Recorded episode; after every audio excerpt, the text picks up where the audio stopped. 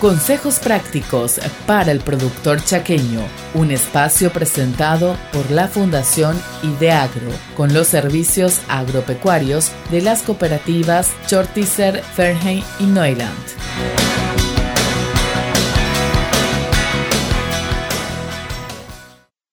Estimados oyentes del programa Momento Rural, les saluda Robert Neufeld, ingeniero agrónomo del Servicio Agropecuario de la cooperativa Chortizer.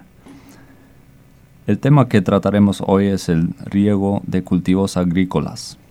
Este es un tema muy amplio por lo que incluye, pero trataré de tocar los aspectos básicos para darles un resumen que les pueda servir para manejar el riego de su cultivo, jardín o incluso plantas ornamentales.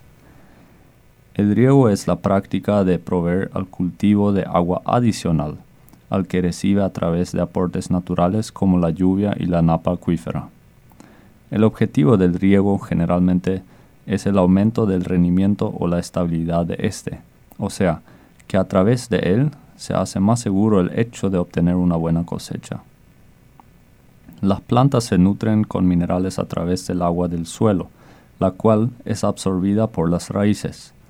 Esta agua es el vehículo para los nutrientes minerales de manera que cuanto más agua transpira la planta, mayor es su rendimiento de materia seca o de grano. De esta manera, el riego puede ayudarnos para obtener rindes mejores y más estables. Por otro lado, de más agua también es un problema para la planta. Y si esta agua proviene de un riego excesivo, también supone un costo excesivo. De ahí viene la necesidad de conocer la demanda de agua de la planta, la cual es determinada por las condiciones meteorológicas y el estado fenológico de la planta. En días calurosos con viento, la planta consume más agua. Así también una planta en pleno crecimiento y floración consume más agua que una planta recién emergida o una planta que se está madurando. Como recién dije, al agua que la planta absorbe es el agua del suelo. O sea, al regar lo que hacemos es proveer agua al suelo para que éste tenga suficiente cantidad de agua como para proveerle a la planta.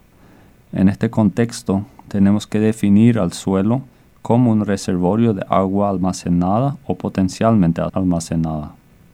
Antes de sembrar un cultivo o durante sus primeros estadios fenológicos, podemos regar al suelo de manera excesiva, para así decirlo, con el objetivo de llenar al suelo de agua, para que éste sirva como respaldo en caso de que en algún día u otro intervalo de riego no podamos regar suficiente para cubrir la demanda de las plantas.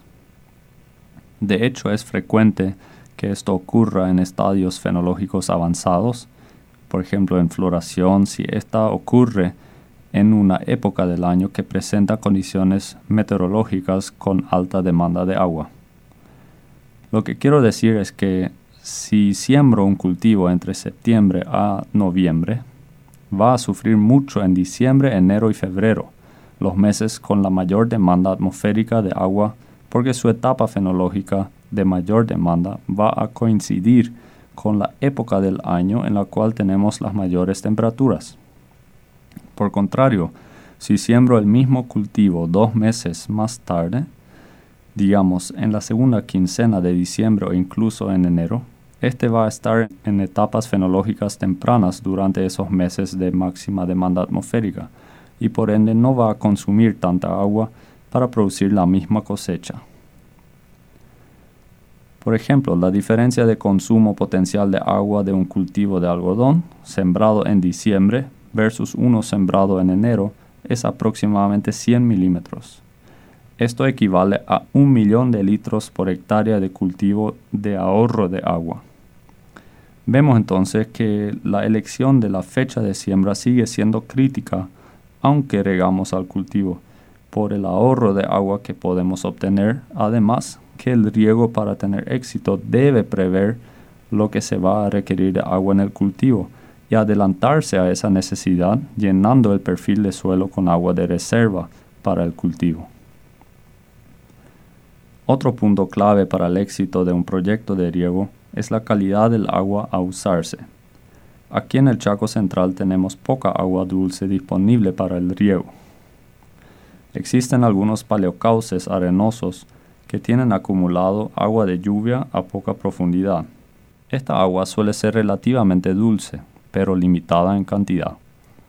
Para el riego de grandes proyectos de hortalizas y frutales ya no da su cantidad, pero es una opción muy buena para los frutales y hortalizas de autoconsumo.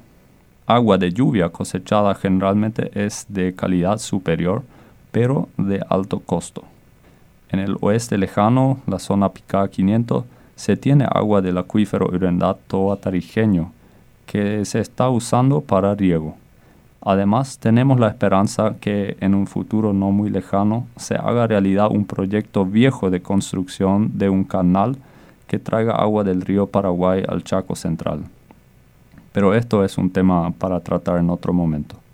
Por último, también tenemos que mencionar los sistemas de riego. El agua que queremos regar necesitamos llevarlo hasta el lugar donde debe infiltrar en el suelo. Esto se puede lograr con diferentes sistemas. Estos pueden ser clasificados en riego por inundación, riego por aspersión y riego por goteo. En nuestro caso, los más aptos o utilizados son el riego por aspersión y el riego por goteo, principalmente por su mayor eficiencia.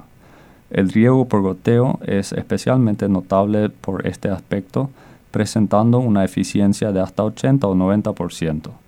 Es un sistema muy recomendable para su empleo en los jardines, frutales y hortalizas, especialmente en un contexto de ahorro de agua.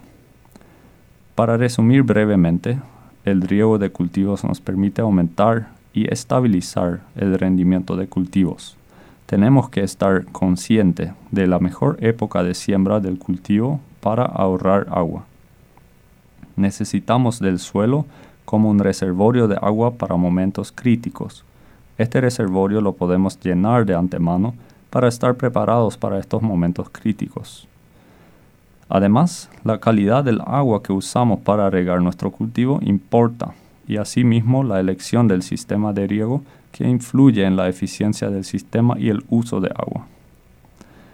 Espero haber aclarado los conceptos básicos del riego de cultivos y si usted necesita más información acerca de este tema, está muy bienvenido a contactarme. Soy el ingeniero agrónomo Robert Neufeld del SAP de la cooperativa Chortizer. Les deseo a todos un buen resto de jornada.